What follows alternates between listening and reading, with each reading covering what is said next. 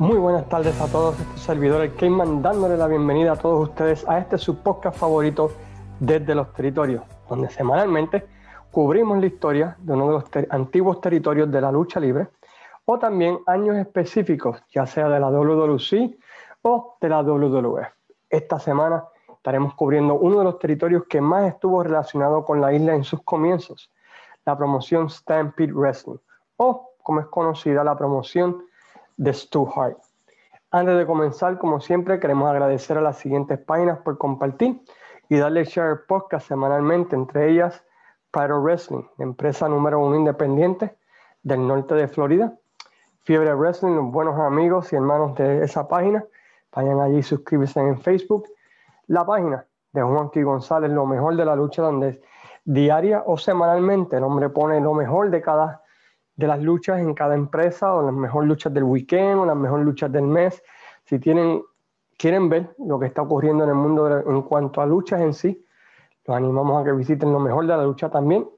La página americana Wrestling Territories. We want to thank Wrestling Territories for allowing us to share our podcast in their Facebook. También los invitamos a Wrestling Dome, donde tendrán lo último y más reciente del mundo de la lucha libre. Y también los invitamos a todos a que visiten nuestra página desde los territorios en Facebook se suscriban y inviten a otros, donde allí en esa página podrán ver un poquito de todos los territorios, videos, fotos, luchas, artículos que están relacionados con la historia de los territorios, ya sea desde sus comienzos hasta el año 1990. Es específicamente una página de historia. Esta semana, como mencionamos, vamos a estar hablando acerca de Stampede Wrestling. Stampede es interesante en el sentido de que en Puerto Rico sabemos mucho de ella o hemos escuchado mucho de ella, pero es uno de esos territorios que nunca tuvimos el chance de poder ver um, en ningún canal de televisión aquí en, en Puerto Rico. Pero en su influencia, desde que los dueños de la Capitol salieron de allí, los luchadores que lucharon en la isla, que participaron en ese territorio, como lo fue Hércules Ayala, como lo fue Barrabás, como fue Profe, como fue Chiqui, la cantidad de luchadores del territorio que vinieron a la isla a luchar, que pertenecieron en un momento u otro a ese territorio, como Dick Steinberg, como Leo Burke, como Jason el Terrible, como Steve Strong, como los mismos Hart, hacen de este territorio uno de los aliados, o por lo menos más hermanos, de la lucha libre aquí en Puerto Rico. El territorio tenía como base la ciudad de Calgary, en la provincia de Alberta, Canadá pero el territorio era uno de los más extensos de todos los territorios de Norteamérica, llegando a cubrir no tan solamente la provincia de Alberta, Canadá, pero las provincias de British Columbia, de Manitoba y Saskatchewan, para haberlo dicho bien, y casi todo el medio oeste de Canadá, inclusive a veces llegando a cruzar la frontera a las Dakotas, North y South Dakota en Estados Unidos. El territorio fue fundado por un luchador llamado Larry Tillman, un luchador que llegó en una ocasión a ostentar el Campeonato Mundial Junior completo de la NWA en los años 40. Dependiendo de la fuente que uno esté buscando, entre 1948 a 1951, Tillman logra el permiso de la NWA para establecer el territorio de la NWA en Calgary. Tillman, luego de tener algunos problemas económicos, se lo vende a quien en ese momento era su booker y su máxima estrella, Stu Hart, y a su compañero Art Omen, por la cantidad de 50 mil dólares y se retira Tillman del área de Canadá y regresa a los Estados Unidos. Hart y Omen fueron dueños del territorio hasta el 1959 cuando Omen se retira dejando a Hart como el único dueño hasta que éste lo vende en 1983 a nada más y nada menos que a Vince McMahon, quien es dueño del territorio desde el año 1983 al 85, donde nuevamente, como vamos a considerar más adelante, dependiendo a quién quieras creerle, el territorio es vendido nuevamente a los Hearts y Bruce y Smith Hart son los dueños de este hasta su cierre en diciembre 18 del 1989. Entre los luchadores que llegaron a formar y pertenecer al territorio creo que libra por libra, es uno de los más Hall of Famers que tiene, comenzando con el mismo Stu Hart, seguido por Mongolian Stomper, Abdullah the Butcher, Bret Hart, Dynamite Kid, Carlos Colón, David Boy Smith, Jim Neyhart, Dick Steinberg, Jungle Dog, Owen Hart, Superstar Billy Graham, Joshin Thunder Liger, Jake Roberts, Brian Pillman, Kensuke Sasaki, Hércules Ayala, Profe, Chiquistal, Barrabás, Dr. Dead David Schultz, Rick Martel, Sweet Daddy Siki, Hiroishi Hase, Leo Burke, Chris Benoit, Jason el Terrible, Steve Strong y la lista sigue y sigue de la gran cantidad de luchadores que pasaron o pertenecieron a la empresa en un momento a otro.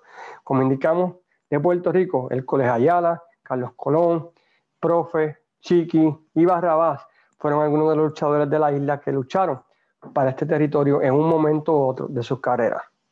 Como fueron parte de la NWA desde sus comienzos en 1948 hasta el 1982, también recibían la visita del campeón mundial de la NWA, siendo Harley Race el más que frecuentaba el territorio debido a la amistad que tenía con Stu Hart.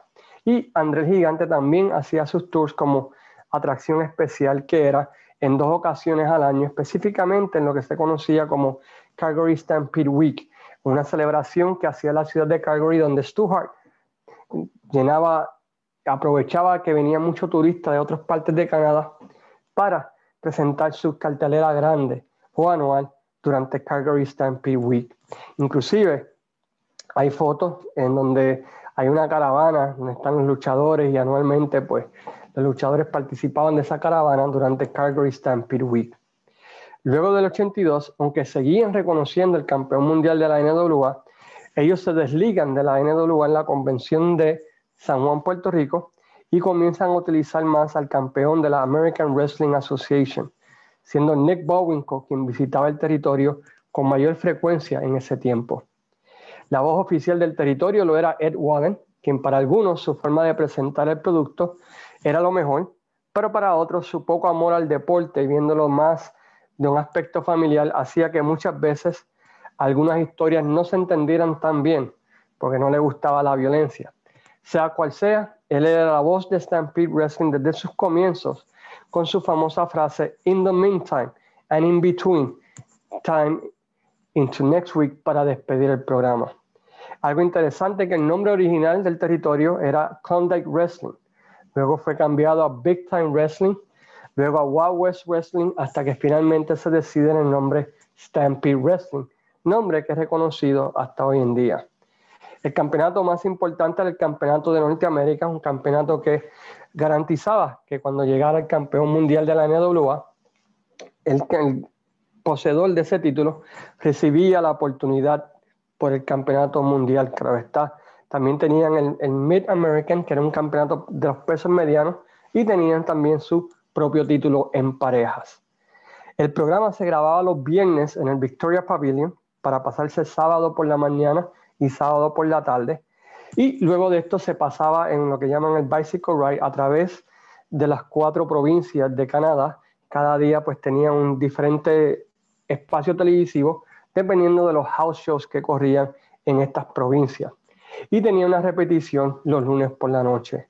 En un momento dado u otro, la cantidad de personas que llegó a ver el programa fluctuaba entre los 100.000 a 200.000 personas, haciendo de Stampede Wrestling uno de los programas más populares de lucha libre, o un programa de, de televisión en todo el área de Alberta, Canadá. Al igual que sucedía por mucho tiempo en la isla, se pasaban un par de minutos de algún evento, feudo o historia que pasaba en los house shows, pero raramente se pasaba toda una lucha completa que sucedía en los house shows. No sé si se acuerdan, pero por ejemplo, en, en Capitol eh, tenían sus grabaciones en un estudio, como hacía Stampede, lo hacían en Victoria Pavilion, pasaban las luchas de ahí y si pasaba algo importante o un feudo, pues pasaban esa partecita nada más de ese, de esa, de ese suceso en el programa ya sea del sábado o el domingo. Pues similarmente era lo que hacía Stampede, ¿verdad? Cuando pasaba algo interesante en los house shows, lo pasaban en su programa de televisión, pero era raro, bien raro, poder ver eh, una lucha completa en el programa de televisión de Stampede Wrestling. Una de las características también del territorio es que además de promotor, Stu Hart y muchos de los Harts entrenaban a una increíble cantidad de luchadores en lo que famosamente se llamó el Dungeon, donde las historias de Stu entrenando a luchadores eh, son legendarias. Algunos luchadores llegaban allí y muchas veces no duraban más de una sección. Esas secciones eran legendarias y hacían del dungeon, ¿verdad? Un sitio temido y un sitio donde si tú pasabas de ahí por sus manos y salías de ahí vivo, pues eras un tough man y eras respetado por la familia Hart. Los primeros 10 años o 12 años de la empresa de Stu Hart básicamente era junto a Dave Rowe, Jerry McKill, Sweet Daddy Siki, Chief Thunderbird, entre otros, tratando de establecer el territorio en un área del país donde el frío y las distancias de viaje entre ciudad a ciudad eh, no eran las más óptimas y hacía que muchos luchadores no quisieran luchar en el territorio. Según el libro Pain and Passion, la historia de Stampede Wrestling, la historia de los primeros 12 años o 10 años de la compañía eran las altas y bajas del territorio. Tenían un buen año donde estaban en el tope y luego 12 a 18 meses donde parecía que el territorio tendría que cerrar debido a que literalmente Stu estaba perdiendo dinero como loco. Un tema que sale a reducir constantemente a través de la historia, especialmente esos primeros años de la empresa, de que muchos luchadores no querían luchar en el territorio debido a las temperaturas extremas y los viajes largos, donde con ese frío tú no sabías, ¿verdad? como mencionamos ahorita, si el carro va a llegar o no a la próxima cartelera. Inclusive, Stuart tenía su propio bus donde transportaba a los luchadores, uno para los técnicos, creo, y uno para los luchadores rudos, para que llegaran a las carteleras, porque muchas veces los carros, ¿verdad? Pues no duraban. No fue hasta los años 70 que la primera edad de oro del territorio ocurrió, del año 1970 al año 73. El territorio explotó con una gran cantidad de talento llegando al territorio, además de que comenzaron a llegar frecuentemente más las defensas del título mundial de la NWA. Entre las defensas estaba Dory Funk, que defendió en varias ocasiones contra Les Thornton, contra Stu Hart, y Harley Race, que llegaron a luchar con lo mejor que tenía el territorio en ese tiempo. Y establecieron finalmente a Calgary como un lugar donde se podía hacer buen dinero. Pero el main draw, comenzando en 1968, o la atracción especial que básicamente hacía más dinero en la empresa, lo fue la llegada del luchador llamado Archie the Stumper Go, a quien en Puerto Rico llegamos a conocer como Don Mongolian Stumper, que como rudo vendió lindo y bello en feudos contra Stu Hart, Bob Sweetan, Angelo Moss, que cualquier luchador técnico que tuviese la empresa por el campeonato de Norteamérica que defendía en ese tiempo el lado Mongolian Stumper. Stumper tuvo un increíble feudo que estableció récord de asistencia entre los años 70 al 73 contra una persona que llegamos a conocer en Puerto Rico y que también llegó en Puerto Rico a establecer el récord de asistencia, Abdullah the Butcher. Ambos lucharon en todo tipo de luchas sangrientas y a través de todo Canadá, de todas esas provincias de Canadá como Alberta, Manitoba, British Columbia, por el Campeonato de Norteamérica en la batalla de quién sería el rey, el King of Stampede Wrestling. El territorio desde sus comienzos siempre se caracterizó por su innovación, de tener diferentes estilos de lucha, mezclando el estilo americano con el estilo japonés, estableciendo inclusive un sistema de tarjetas en sus luchas para darle más poder al árbitro. ¿Cómo que un sistema de tarjetas? Bueno, pues era parecido al del soccer, donde si hacías algo malo, te sacaban una tarjeta amarilla. Si hacías otra cosa mala durante la lucha, te sacaban otra segunda tarjeta amarilla y automáticamente eso te sacaba la roja, que era una descalificación. Si hacía algo demasiado de violento, te sacaban la roja automática y la lucha terminaba. O si hacías algo súper malo, te sacaban la temida tarjeta negra, donde eso implicaba que ibas a ser suspendido, ¿verdad? Por un mes, una semana, por el tiempo que explicara la, la que explicara la comisión, ¿verdad? que explicara Stampede Championship Wrestling. Eso hacía el producto un poquito diferente. También fue el territorio donde se inventó la primera lucha de escaleras. Esto ocurrió allá en 1972, cuando en un invierno la cosa, pues, en cuestión de asistencia, no estaba muy buena y había que encontrar la manera de atraer personas a la cartelera. Bueno, pues Dan Crawford, quien era el babyface número uno de la compañía en ese tiempo, eh, el, Dan Crawford original, no el que conocimos en Puerto Rico, ideó una lucha donde se ponía algo en el tope, como un título, o en este caso creo que fueron dos mil dólares encima de la escalera y ambos luchadores tenían que llegar al tope para conquistar ese dinero o ese campeonato. Y la primera lucha de escalera en la historia ocurrió entre Dan Crawford y Killer Tom Komata. Y recorrido por todo el circuito durante ese invierno del 72, manteniendo las casas, ¿verdad? llenando nuevamente las arenas y los estadios. También tuvieron muchas otras innovaciones eh, en cuanto a presentar lucha libre y estaremos hablando un poquito más de ellas a medida que pase el podcast. Este periodo de, oro, el, original periodo de oro de la compañía, acabó luego de la salida de quien era la mano derecha y booker de la empresa, David Rowe. Durante ese tiempo, pues todo lo que tocaba era oro. Pero él tuvo un suceso con nada más y nada menos que nuestro Carlos Colón, que cambió, por decirlo así, y dio por terminada esa primera edad de oro de la promoción Stampede Wrestling. En octubre del 72, Carlos Belafonte, como se le conocía a Carlos Colón en ese entonces, estaba teniendo una buena temporada de luchador en Stampede Wrestling, teniendo feudos con diferentes luchadores y estableciéndose como uno de los mejores babyface en ese tiempo de la compañía. Luego de una cartelera en la ciudad de Medicine Hat, estaba viajando en un carro junto a Dave Rowe, quien era la mano, como consideramos ahorita, derecha de Stu Hart, y el booker de la empresa en ese momento, Dan Crawford, que consideramos ahorita era el babyface número uno de la compañía, disculpen, y Gino Caruso, quien era la, la pareja de Carlos Colón durante ese tiempo, camino a la ciudad de Saskatoon, luego de haber luchado esa noche.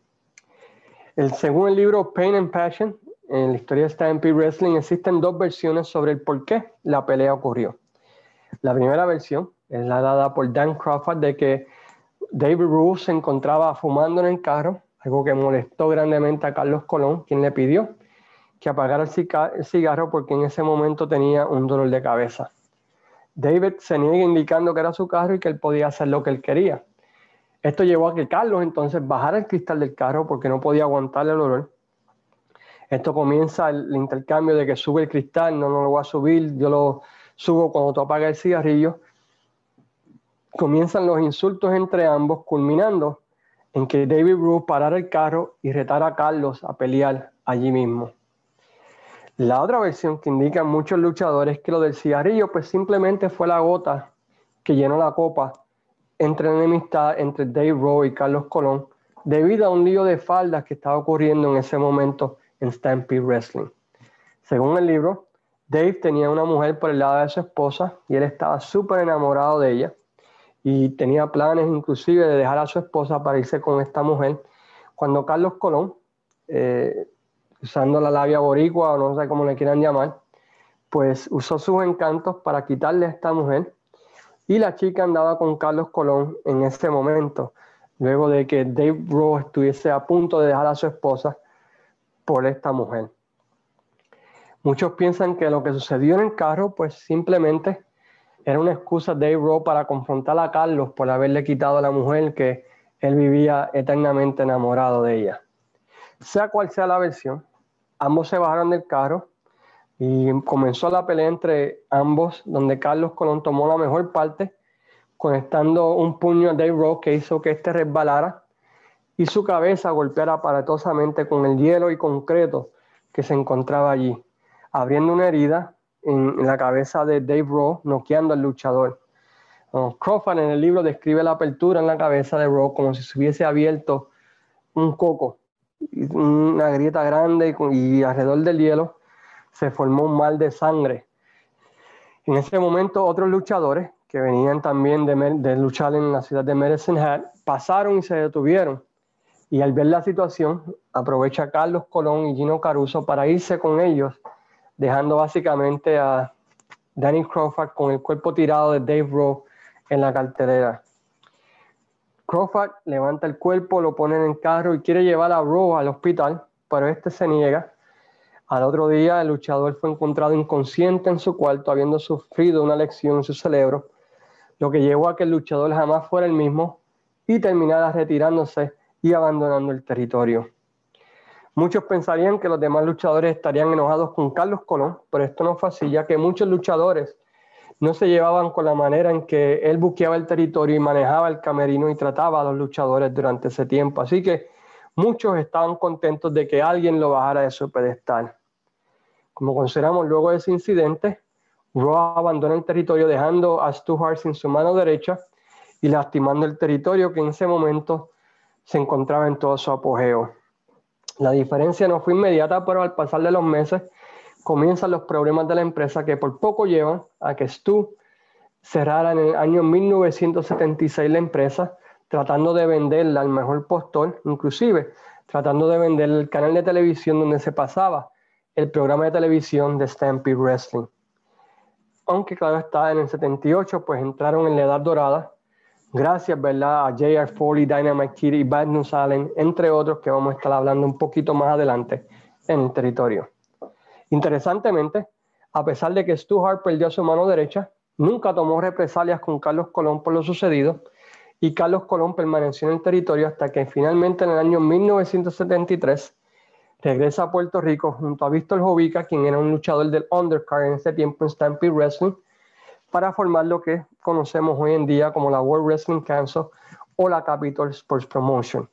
Y logra un intercambio de talento o una serie de intercambio de luchadores a través de los años entre ambas empresas. Así que a pesar de lo sucedido, Stu Hart y Carlos Colón mantuvieron una buena relación hasta el punto de que Stu Hart confió en la WWC y envió a sus hijos, Bret Hart, Stu Hart y diferentes luchadores de o Stampede Wrestling a luchar en Puerto Rico y viceversa. Puerto Rico envió luchadores a Stampede Wrestling. Como empezamos a considerar, la empresa de 73 al 77, principios de 78, pues estaba teniendo problemas financieros hasta el punto que en el 76, como consideramos, Stu ya estaba a punto de vender el negocio. Pero él continuó, porque eso era lo que él amaba, la lucha libre.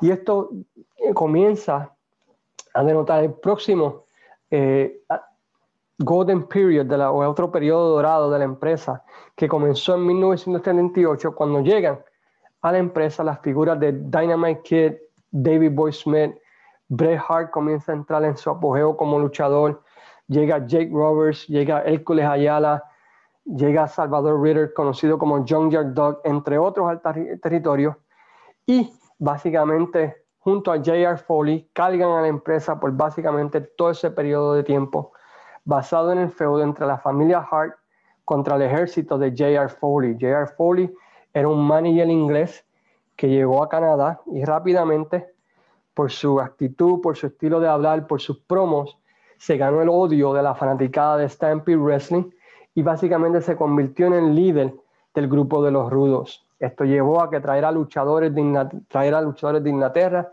traer a diferentes luchadores para tratar de tomar el control de la empresa de manos de la familia Hart. En ese tiempo, pues, además de Stu Hart, estaba Bret Hart, estaba eh, Bruce, estaba Smith Hart y Kevin Hart, creo que, bueno, todos los Harts que haya, no me acuerdo ahora de todos los nombres, pero este periodo hace que el territorio nuevamente explote en cuestión de asistencia, en cuestión de, lucha, en cuestión de calidad de lucha libre durante ese tiempo.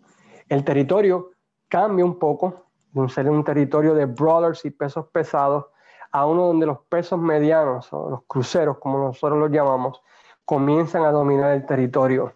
El territorio también, gracias al cambio de estilo, llega a tener nuevas increíbles asistencias porque Dynamite Kid contra Bret Hart, Dynamite Kid y David Boy Smith contra los Hart fueron luchas muy adelantadas a su época y luchas que realmente demostraron, ¿verdad?, dónde la lucha libre podía llegar y que no se encontraba en ningún otro territorio de los Estados Unidos y básicamente alrededor del mundo no podían presentar ese tipo de lucha. Ese tipo de lucha complementado con los heavyweights que tenían durante ese tiempo, un John Dog, un Hércules Ayala, un Leo Burt, un Abdullah de Butcher, un Mongolian Stomper, Banyus Allen, entre otros, haciendo este territorio uno con pocos territorios en la empresa. Ahí literalmente tú tenías la variedad que buscabas en una cartelera. Tenías tremendo talento en el undercard, en el middle card y en el main event y podía rotar diferentes tipos de lucha. En ese tiempo también, tres de nuestros boricuas, además del Cules Ayala, llegan al territorio, los hermanos Perón, que conocemos hoy en día como Chiqui, y Ron Starr, I mean, Chiqui, ahí mí Ron Starr, Chiqui y el profe, luego también llegó Ron Starr y eventualmente Barrabás, ¿verdad? También luchó durante ese tiempo. Los hermanos eh, Huracán Castillo, padre y Maravilla también habían luchado, entraron durante esa época dorada. Así que del 78 al 83 tú tenías esta mezcla de diferentes estilos, diferentes luchadores que hicieron de Stampede realmente el territorio, ¿verdad? Donde si tú querías ver algo diferente, podías verlo allí, porque tenían todo tipo de lucha, todo tipo de estilos. Pero todo esto terminó en 1983 gracias a un suceso donde um, News Allen causó un motín en un house show y la, la reacción fue tanta que Ed Whalen, que era la voz oficial, básicamente renunció en ese mismo momento. La Stampede fue suspendida por seis meses uh, por realizar luchas en el área de, de Alberta, Canadá, teniendo que irse a una reservación indígena a las afueras de la provincia donde pues básicamente pues era difícil para las personas llegar, no había regulación, así que la cosa se le complicó todo, ¿verdad? Debido a una historia, a un feudo, donde Bad News Allen ataca al hijo del Mongolian Stomper y se formó un motín grande porque la gente vio el abuso, ¿verdad? De Bad News Allen a este chico y eso hizo, ¿verdad? Que perdieran también la televisión por ese tiempo, haciendo que básicamente el territorio se fuera en coma, por decirlo así, ya que no tenían televisión, no podían correr en toda la provincia de Alberta, Canadá, eh, no podían producir básicamente nada para las otras provincias de Canadá, así que básicamente tenían que dejarse llevar por periódicos, por word of mouth de las personas, o sea que fue todo un caos todo ese año 83. Mucho de esto se atribuye a Bruce uh, Hart, el hermano de Bret Hart, quien estaba empujando por un estilo mucho más violento, un estilo más hardcore, un estilo donde la violencia imperaba y se estaba alejando, ¿verdad? De lo que en aquel tiempo, pues era Stampede era conocido, que era por luchas de muchos estilos, luchas diferentes, que aunque sí había sangre, no había llegado a los extremos que Bruce Hart estaba tratando de empujar el territorio ahí. Y debido a esto, pues el territorio sufrió mucho. No tan solo esto, pero entre los mismos hermanos Hart estaban todos saboteándose sus feudos, su, su historia, estaban yendo a las espaldas de cada uno. Bueno, un reguero de cosas que estaban ocurriendo en ese año 83 que finalmente hicieron que en agosto del 84 Stu Hart, a espalda de sus hijos, dijera al infierno todos y vendiera la empresa a la WWF por una cantidad de dinero y porque contratara tanto a Bret Hart, contratara a Dynamite Kid y a Jim on the, y a David Boy Smith en ese tiempo, para que de esa manera pues, pues este, ellos tuviesen un empleo. Y pues debido a que estos tres ¿verdad? Pues, eran los más leales que tenía Stu Hart durante ese tiempo. Luego de, un año, eh, dependiendo a quién quieras creerle, Vince decide no terminar de pagarles tu Hart por el territorio. Muchos dicen de que se enteró de que Bruce Hart iba nuevamente a formar su propia empresa. Otros dicen que fue que Vince vio que pues, el territorio pues, no estaba muy susceptible a lo que el mercado de la WWF. Sean cuales sean las razones, este decide vender el territorio nuevamente a la familia Hart, y a finales de 1985 Bruce y Smith Hart deciden abrir la empresa nuevamente bajo el nombre de Stampede Championship Wrestling, y aunque nunca volvió a ser lo que había sido del 77 al 83, la realidad es que la empresa nuevamente se volvió a establecer como un lugar de luchas innovadoras y grandes luchas con talento como Owen Hart, Brian Pillman, Chris Benoit, Mac Singh, Gammon Singh, Steve Strong, conocido en, Canadá como Steve DiSalvo, Hiroishi Hase, Joshin Thunder Liger, Jason el Terrible, otros que fueron exitosos durante Larry Cameron durante ese tiempo, e hicieron, ¿verdad? Nuevamente lo que hicieron fue recrear básicamente el estilo de lucha del 78 al 83 con mucha lucha innovadora, mucha lucha rápida, estilo diferente, una mezcla de lucha americana con lucha japonesa, uh, grandes parejas como Back Company, el Kyugi Vice, hicieron ¿verdad? De, de Stampede, que aunque no volvió a tener las asistencias que tenía del 78 al 83, por lo menos hizo ¿verdad? que la empresa resurgiera y del cual saliera una gran cantidad de talento que luego vimos en la WWF, que luego vimos en la WCW y hemos visto a través de todos los años y que es reconocida, ¿no? A través de la lucha como los mejores luchadores de todos los tiempos. La estrella durante ese tiempo pues era la figura de Owen Hart, quien libra por libra pues era el mejor de los luchadores Hart, teniendo una serie de increíbles feudos con todos los luchadores que le pusieron delante y de frente. Lamentablemente, en 89, pues como sucedió con muchos de los territorios, ellos no podían pagarle a los luchadores la gran cantidad de dinero que le estaba ofreciendo la WWF y la WWC, WWC, WCW a estos luchadores y empezaron a perder mucho talento. No solo esto, pero las diferencias entre Bruce y Smith Hart sobre cómo llevar la empresa también afectaron grandemente y nuevamente perdieron el espacio televisivo que tenían en Canadá, lo que básicamente hizo la empresa, ¿verdad? Pues una, que era una independiente, ¿no? Sin televisión no puedes hacer mucho, siempre ha sido la historia. Y esto llevó a que luego de cuatro años de buena lucha, por decirlo así, bueno, sí, del 85 al 89, el 18 de diciembre de 1989, Stampede corriera su último evento y básicamente la empresa cerrara para siempre. A través de los años desde entonces, uh, Bruce y Smith Hart no han renunciado a la idea de levantar nuevamente el territorio y han hecho varias versiones de Stampede Wrestling, ninguna, ¿verdad? Con el éxito. Cada vez que lo hacen, pues el éxito va menguando hasta el punto, ¿verdad? De que el último intento, en los años 2000, pues, simplemente se convirtieron en Noche de Leyenda y así por el estilo. La realidad es que el legado de Stampede Wrestling es el cambiar la lucha libre de un estilo lento, de un estilo de, pesos pesados, a un estilo innovador con diferentes estilos de lucha.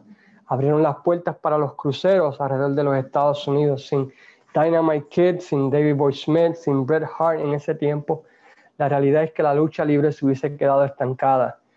Sin Owen Hart, sin Brian Pillman, sin Chris Benoit, no hubiésemos visto la cantidad de, no hubiésemos podido ver hoy en día o apreciar lo que hacen los luchadores de AEW, para bien o para mal, lo que hizo Rey Misterio, lo que hicieron muchos otros luchadores, que gracias a que Stampede permitió ese tipo de lucha y demostró que se podía hacer mucho dinero con ellos, pues no se hubiesen abierto las puertas a este estilo de lucha en los Estados Unidos. Lamentablemente, en, de videoteca de lo que es um, los años 70 al, 80, al, 79, no existe mucho en cuanto a videoteca se refiere más. Fanáticos han puesto muchas cosas en, en YouTube, pero no, no existe, ¿verdad? Programas enteros como lo hay de otras empresas. Del año 78 al 83, pues hay dos personas que son dueños de la biblioteca. Eh, la primera parte, pues, es la WWF, que sí han puesto algunas cositas en el network, pero nada fuera de este mundo. Y Bret Hart, que es dueño de todas las luchas donde él sale. Y la WWF no puede poner ninguna de esas luchas de Stampede Wrestling sin pedir permiso. Y Bret Hart es el actual dueño ¿verdad? de esa biblioteca. Aunque muchos fanáticos han puesto muchas cosas del 78 al 83 la realidad es que no existe ni un 10% de toda la gran cantidad de luchas que existieron en Stampede del 78 al 83. Pero un día pueden ir a YouTube y pueden buscar, ¿verdad? Eh, y vamos a poder ver buenas luchas, por ejemplo, entre Bret Hart contra Dynamite Kid, Bad News Allen contra Bret, Bret Hart, Bad News Allen contra Dynamite Kid es un buen feudo. Uh, Hércules contra Jake Roberts, Ahí existe una lucha de Hércules corta entre Hércules contra Harley Race también. So, hay un par de cositas que pueden encontrar en YouTube de esos 78 al 83. Del 85 al 89, también la WWF eh, tienen control de esta biblioteca, aunque sí en YouTube pueden encontrar eh, más shows completos de esos años 85 al 89. Y la, la realidad es que vale la pena, otra vez, si te gusta el estilo de lucha crucero, el estilo de lucha mezclado japonés con mexicano, con, con americano, pues Stampede Wrestling del 85 al 89 es una promoción, ¿verdad? Pues que vale la pena chequear. Fuera de eso, pues nos dieron a lo que indudablemente son algunos de los mejores luchadores de todos los tiempos. Dynamite Kid, quien revolucionó por completo el mundo de la lucha libre con su gran feudo con Tiger Mask y abrió las puertas a que los Kenny Omega de este mundo, los Shawn Michaels, este, puedan luchar. Bret Hart, que en los 90 dominó la WWF con un estilo de lucha donde la historia y la psicología, donde él podía adaptarse a cualquier luchador, pues surgió de, ahí. Una de las mejores, dos de las mejores parejas de todos los tiempos, los British Bulldogs, que revolucionaron en los 80 el mundo de la lucha libre en parejas, Hart Foundation con Bret Hart y Jim Neihart. En los 90, pues los Chris Benoit de este mundo, los Brian Pillman, Owen Hart, luchadores, ¿verdad? Que realmente, ¿verdad? Pues abrieron las puertas Chris Jericho, que aunque no luchó Langston, que aunque no luchó en Stampede, pero fue entrenado por ellos. Así que Stampede Wrestling, ¿verdad? Pues nos dio mucho. Ah, en Puerto Rico, pues nos dio la filosofía de booking de Carlos Colón, ¿no? Por decirlo así. La aprendió de allí. Nos dio varias también Hércules Ayala, ¿verdad? Que también fue un éxito. Nos dio a Chiqui Star, que recibió sus primeras oportunidades allí. Nos dio el profe fue un lugar donde muchos luchadores eh, agarraron vuelo, ¿no? Para luego ser Hall of Famers y exitosos en otras promociones. La semana que viene estaremos regresando con nuestra mirada bisemanal a lo que es la Capital Sport Promotion. Estaremos mirando el año 1983. Muchas cosas interesantes ocurrieron en ese año, entre ellas el turn de King Tonga de rudo a técnico, la afeitada de Balba de Barrabás, eh, la, búsqueda de Carlos Colón por el título universal, el Invader 1 contra Bob Baker, el levantamiento de pesas de Body Landell y Apolo. A mí muchas, muchas cosas sucedieron en el año 83 y de eso estaremos hablando en el podcast de la semana que viene desde los territorios con Luis Gómez en nuestra mirada bisemanal a lo que es la WWC. Mientras tanto, los invitamos nuevamente a que visiten nuestra página desde los territorios, que se suscriban a este podcast, ya sea por medio de Spotify, por medio de cualquier plataforma, y también que share y lo compartan con sus amigos. Hasta este momento se despide su gran amigo Cayman diciéndole ¿verdad? que se cuiden, que pasen buenas tardes y espero verlos la semana que viene y visitando nuestra página desde los territorios y Wrestling Sayonara amigos.